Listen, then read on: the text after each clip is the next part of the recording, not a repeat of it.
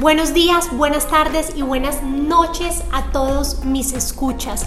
Bienvenidos. Esta vez no será una historia sin etiquetas, será simplemente un capítulo diferente en el arte del saber estar. Yo soy María Paula Camacho. Recuerden que nos pueden encontrar en Instagram como el arte del saber estar, el podcast de la etiqueta.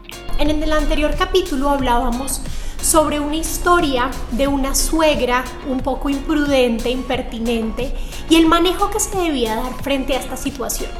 Es por esto que hoy tendré una invitada muy especial. Quise invitar a María Jimena Rodríguez para que nos acompañara a hablar sobre constelaciones familiares. Ya ella nos explicará en detalle qué significa esto, qué es este gran mundo de las constelaciones familiares. Ir contándoles un poco que no sé absolutamente nada de constelaciones familiares, así que si ustedes también están un poco perdidos en el tema, no se preocupen que estamos en la misma sincronía. Eh, yo pienso que no hay que saber de todo en la vida, pero está súper eh, valioso tener la capacidad de también ser humilde y aceptarlo y tener apertura para escuchar a esas personas que son expertas en algo. Por algo, por algo en la vida existen los expertos. Porque si yo no sé sobre un tema, tampoco está bien comenzar a hablar sobre ello. Siento que hoy en día muchas personas hablan sobre temas que probablemente no conocen a cabalidad y terminan enseñándoles a personas términos erróneos, cosas que tal vez no son la mejor forma de hacerlo.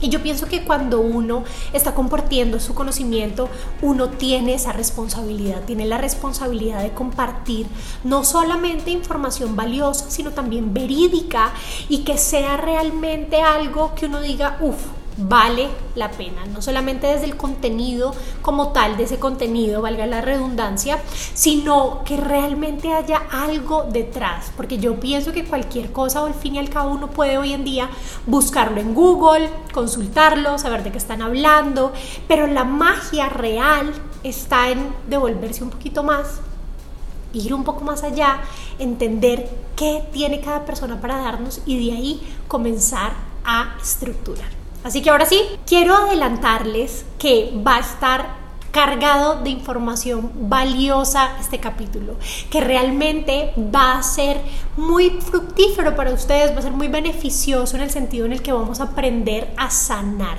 Ya vemos cómo manejar estas situaciones desde el saber estar. Hoy María Jimena nos compartirá algunos trucos, consejos, cómo, cómo sanar estas relaciones, inclusive si tenemos hijos pequeños, cómo hacer y cómo prevenir que no vayan a estar inmersos en una de estas situaciones tan incómodas y que tengamos las herramientas para saber cómo actuar en cualquier momento. Así que bienvenidos y le damos la bienvenida a María Jimena. Bueno, pues bienvenida María Jimena, muchísimas gracias por aceptar esta invitación a un nuevo capítulo de El arte del saber estar. Hoy como les comentaba, vamos a estar con ella, ya le vamos a dar la entrada para que nos salude, les voy a contar antes un poco de ella. María Jimena Rodríguez la pueden encontrar como arroba Colombian Coach en Instagram y en Facebook. María Jimena es psicóloga, es coach, es experta en constelaciones familiares y por eso dije, tenemos que tenerla para el análisis de nuestras queridas y amadas suegras. Así que María Jimena, bienvenida. Fantástico, Santiago, me encanta, no, me encanta, me encanta, las queridas amadas suegras. Muchas gracias, me encanta tu programa y gracias por invitarme, qué chévere estar acá tan divina. Muchísimas gracias a ti. Creo que lo primero y más importante sería entender qué es esto de las constelaciones familiares, porque sé que es un concepto relativamente nuevo, la mayoría de las personas no está muy relacionada con qué es este gran mundo. Entonces me gustaría que comenzáramos por qué es, qué significa, cómo se come. Claro que sí. ¿Cómo se come? No, y además que el nombre no le ayuda. Yo no entiendo, eh, la persona que creó este, esta terapia, porque es una, realmente una terapia, yo se inventó el nombre de constelaciones porque las constelaciones, si tú ves las constelaciones en el cielo, pues son organizadas, son ordenadas. Entonces, constelaciones familiares quiere decir ordenar hacia atrás. Básicamente es. Pero cuando tú oyes constelaciones, hay gente que me dice, ¿y eso qué es esoterismo? ¿Eso es magia negra? ¿Eso, eso sí. Porque ni idea. Yo, no, no, no, esto es una terapia absolutamente científica y la persona que la creó, pues él, él estuvo observando, era un, él era cura, él era eh, sacerdote jesuita, observando en el África por muchísimos años cómo las tribus sanaban, él era psiquiatra, que murió el año pasado, y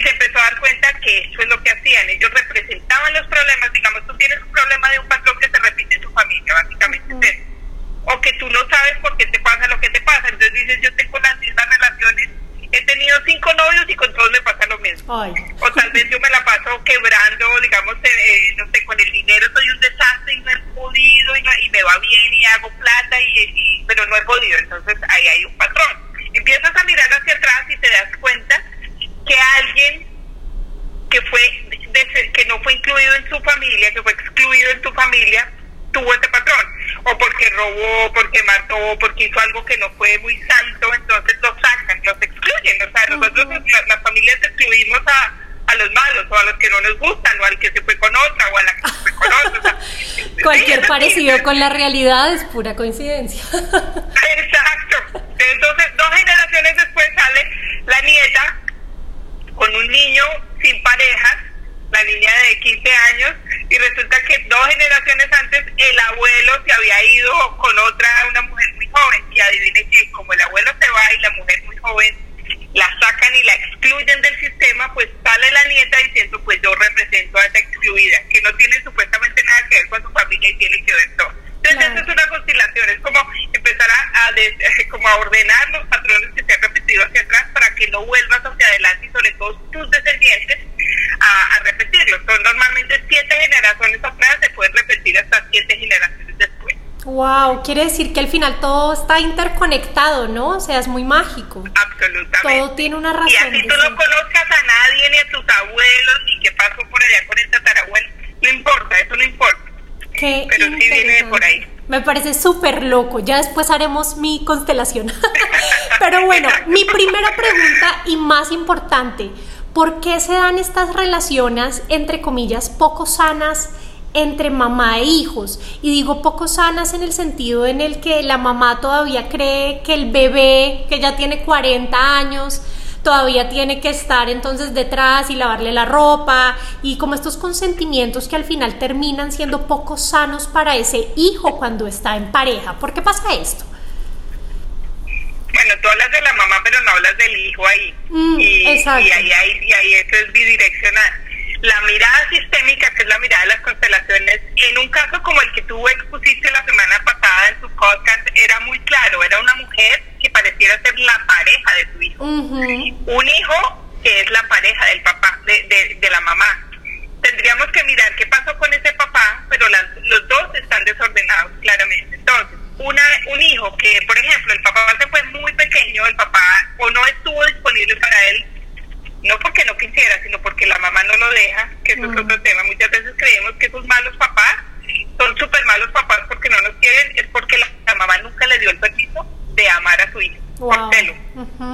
Y eso es, eso es inconsciente, pero pasa. Entonces, el papá se va y resulta que el hijo ocupa ese lugar. Es decir, yo soy, él inconscientemente tenemos como un niño mágico cuando somos pequeños, voy a compartir en, me voy a convertir en la pareja de mi mamá. Con eso nadie la va a abandonar ni nos van a abandonar, porque pues él, se incluye ahí. Entonces ellos deciden tener un triángulo entre él, la mamá y el papá un poco. Entonces ese niño, primero nunca va a tener una relación sana. Segundo, lo más doloroso de esto es que él nunca va a tener una mamá, porque él tiene una pareja claro. con la que no tiene, no tiene digamos, eh, nada sexual, pero tiene es una pareja para todo. Él pierde a su madre, por lo tanto él no puede hablar de cosas como las que hablaría de su madre, no sé y la mamá hace lo mismo, como se fue el papá, dice, usted va a ser, lo manda y le dice, ahora usted va a ser mi pareja, de ahora en adelante se convierte en el nombre de la casa, que eso lo hacemos mucho las mamás, entonces el hombre de la casa tiene que hacer lo que el hombre de la casa hace, menos lo que él quiere.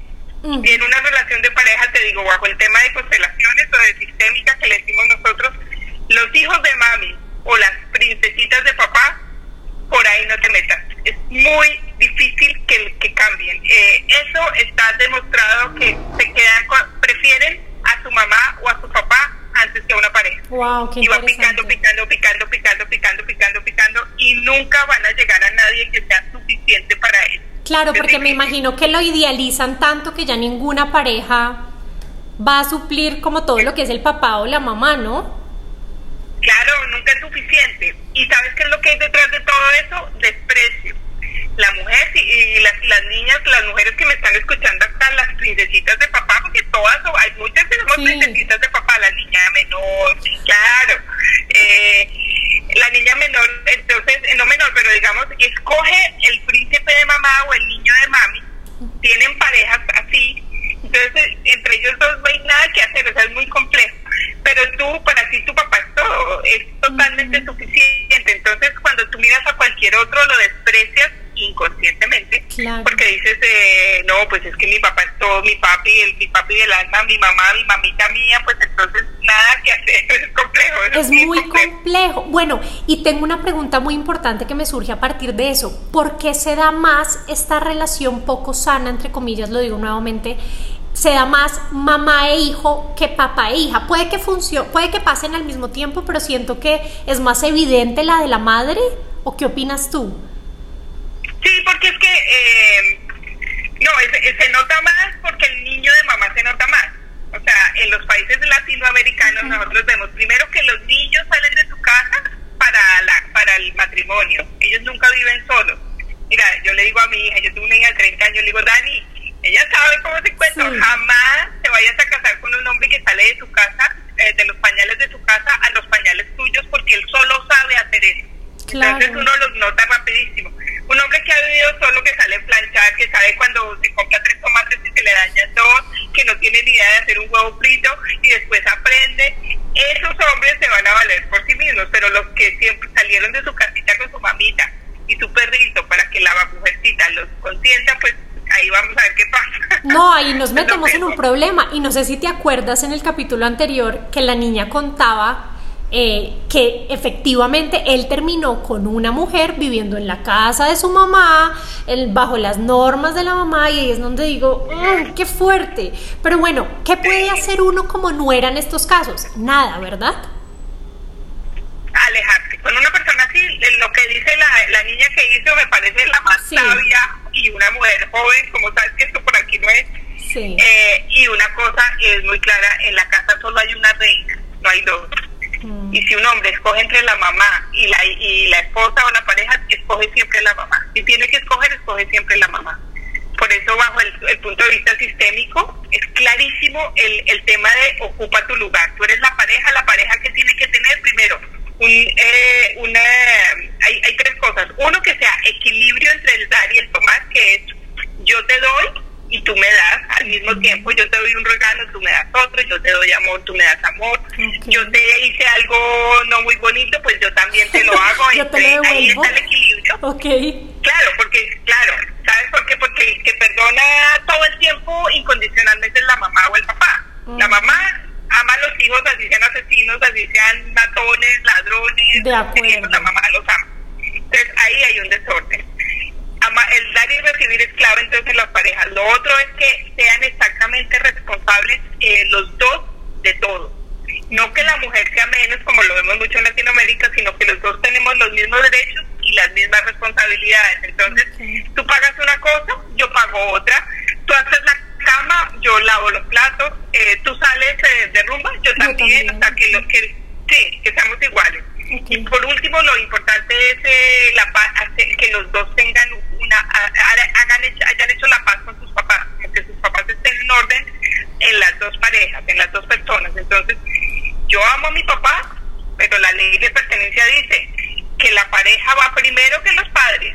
Ya cuando tú tienes una pareja, no una persona que conociste hoy, pero ya cuando decides que vas a ser pareja, está primero que los padres, están primero que la pareja. Ok. Ni siquiera los hijos, ni siquiera los hijos, porque la, el, primero está la pareja, o sea, el papá de sus hijos o la mamá de sus hijos, que sus hijos. Primero para ser pareja, para tener hijos tuvo que ser pareja. Entonces, por eso va primero la jerarquía ahí. Justo iba a hablar de ese tema que acabas de decir porque escuché en uno de tus podcasts que precisamente uno muchas veces olvida que es que antes que el hijo estaba su pareja y fue como ese primer vínculo de donde nació el hijo, ¿no?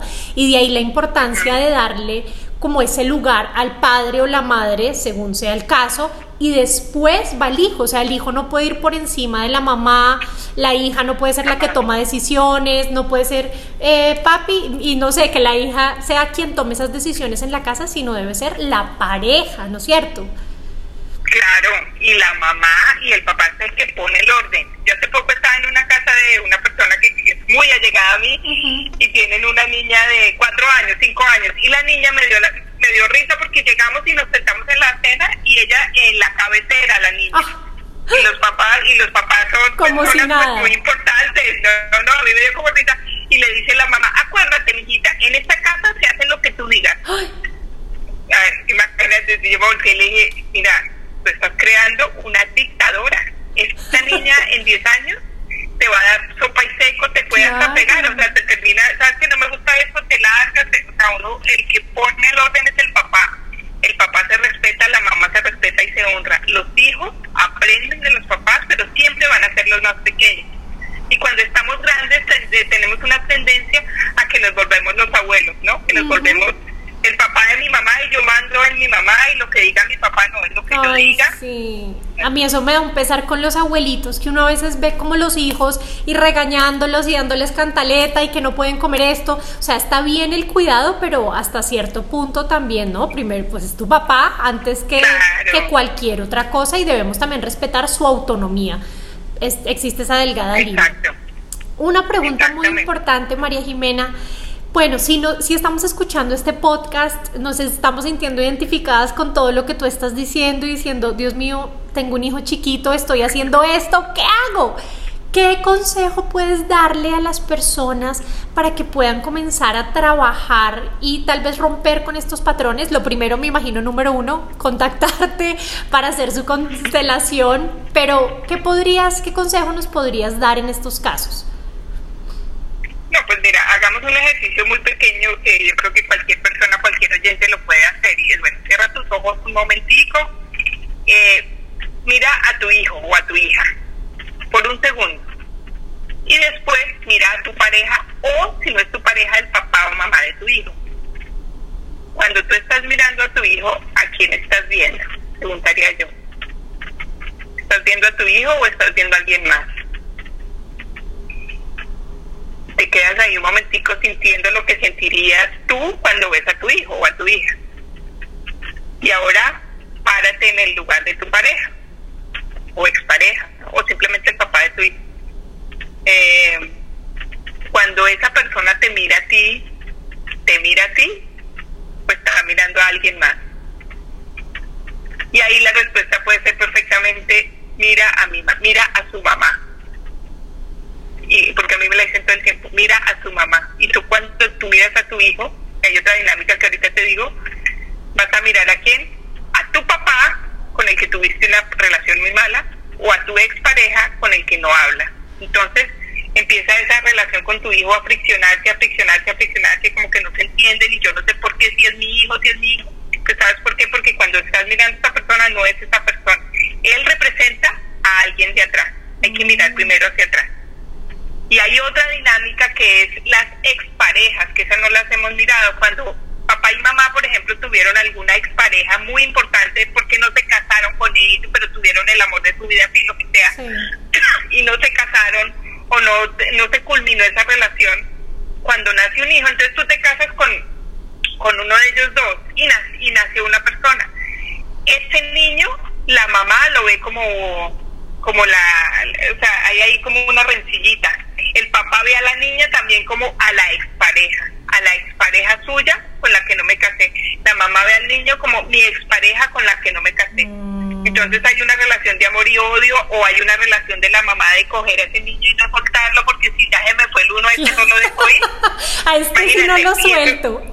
Eh, claro, y cuando tú haces la constelación, porque tú la ves en un campo, uno la ve en un campo físico con personas, o yo lo tengo con eh, Play Mobile, se llama eso, tú la ves y resulta que ese niño, ¿a quién representa? Ella, y, tú le dices, ¿y quién es ese? ¿Quién es él? Ah, este José, ¿y quién es José? Es con el que yo me iba a casar. Cuando están viendo al niño, están viendo claro, a claro, claro.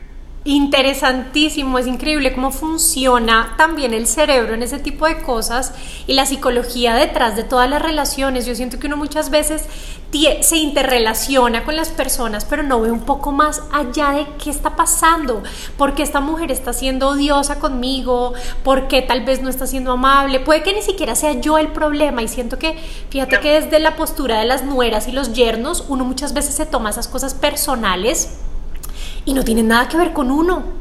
no tienen nada que ver con uno, tienen que ver con sus issues que tienen ellos entre la familia, con su hijo, con su pareja, como lo decías tú, y me parece algo como tan loco. Sí, exactamente, tú lo has dicho, no es tan fácil que las, personas hagan conciencia de cuando ella me odia, a quién está mirando, piensa eso, tu, tu, tu suegra, ¿a quién está mirando? ¿Tú crees que eres tú? No eres tú. En tu podcast decías que la niña morena de no sé qué, que no sé qué, ella ya se estaba acordando la suegra de la niña anterior y de la anterior, y pero ninguna va a ser suficiente para ella. En ese caso yo insisto, o sea, no tanto por la suegra, la suegra está quería, el hijo de mami salga corriendo, es muy difícil, muy difícil que él cambie porque él quiere a su mamita. O y tiene todo con su mamita. Claro, moraleja de este capítulo, ustedes déjenlo ir. déjenla ir o déjenlo ir. Si es princesita de papá o el esposo, ¿cómo se diría el otro? ¿El del hombre? El niño, el niño de mami. El niño, de, mami, déjenlo ir porque no es la mejor opción, porque nos decías y nuevamente enfatizó en esa pregunta, eso no, se, no es reversible, ¿verdad? ¿O sí, ¿O sí se puede cambiar ese tipo de conductas? No, claro que digamos todo es susceptible de cambio, ¿cierto? Cuando tú haces una conciencia, cuando tú digamos estás, no sé, el, el, niño de mami se enamora así profundamente y dice, esta mujer no la quiero perder por nada y le hace clic y le hace clic, tiene, y tú como persona le tienes que decir, tienes que dejar a tu mamá. Y dejarla no quiere decir que nunca le vas a volver a hablar, pero por ejemplo, yo no voy a vivir con tu mamá. No, y le pones el límite y puedes llorar, chillar, patalear, no lo aceptas porque lo pasas una vez y pasa nunca más se va a ir. Sí, nunca se va a ir, es muy complejo. Otra cosa es que no sea un niño de mami, sino que la mamá esté en un momento difícil, necesitamos que venga, la vamos a cuidar un tiempo, no sé, o sea, ok, eso ya es otra dinámica diferente. Pero si ya se te quiere meter a la casa, o tú en la de ella, porque la niña es anterior, la persona anterior está en la casa de ella sea que ella es una segunda, la casa es de la mamá, no de ella. Exacto. Peor, o sea, nunca, nunca va a ser, nunca va a ser la reina de esa casa y ella va a estar dirigiendo toda la orquesta. De acuerdo. Eso que dices es súper valioso y siempre hago mucho énfasis en la etiqueta. Y es que hasta donde uno permite que las personas lleguen, llegan. Y si uno no pone límites al final, olvídate, de la gente sigue por delante y por eso hay personas con las que eh, las personas trapean entre comillas y es porque esa persona no se da su lugar, no para este tipo de comportamientos, no para esas personas que las pisotean entre comillas y al final uno tiene que tener esa capacidad, ¿no? Sí, pero también tienes que mirar si, si, si tú estás repitiendo ese patrón y tú ves que yo, yo tengo, hagamos ese tipo de consulta muchas veces, porque tengo baja autoestima, porque me pisotean o porque no tengo autoestima, en fin, soy muy sumisa, eso no es tuyo, eso viene de atrás también. Entonces hay que mirar por qué permite, porque no solo es, es que yo lo permito, no, espérate, ¿de dónde viene eso? Miremos a tu mamá, normalmente viene de la abuela. Ah, sí. Hay que mirar un poquito hacia atrás, sí, de la abuela materna, eh, mirando siempre relaciones entre mamá y abuela. Esa relación es súper importante para la nieta, es más importante que todas. Que la mamá y la abuela se hayan entendido bien, que la mamá y abuela hayan sido amorosas, no hayan sido normalmente entre las mujeres hay muchas rencillas de ahí viene un montón de cosas. Wow, qué interesante, María Jimena. O sea, me quiero quedar hablando contigo toda la vida.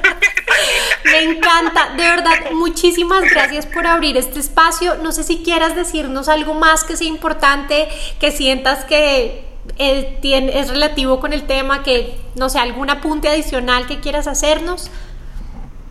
No, simplemente yo les digo, mira, eh, y me imagino que esto va más enfocado a las mujeres por, por lo que oí el, el caso anterior, pero es créele a tu intuición. Es una pregunta sencilla de coaching, o sea, ¿qué me dice mi intuición en este caso? ¿No te huele bien?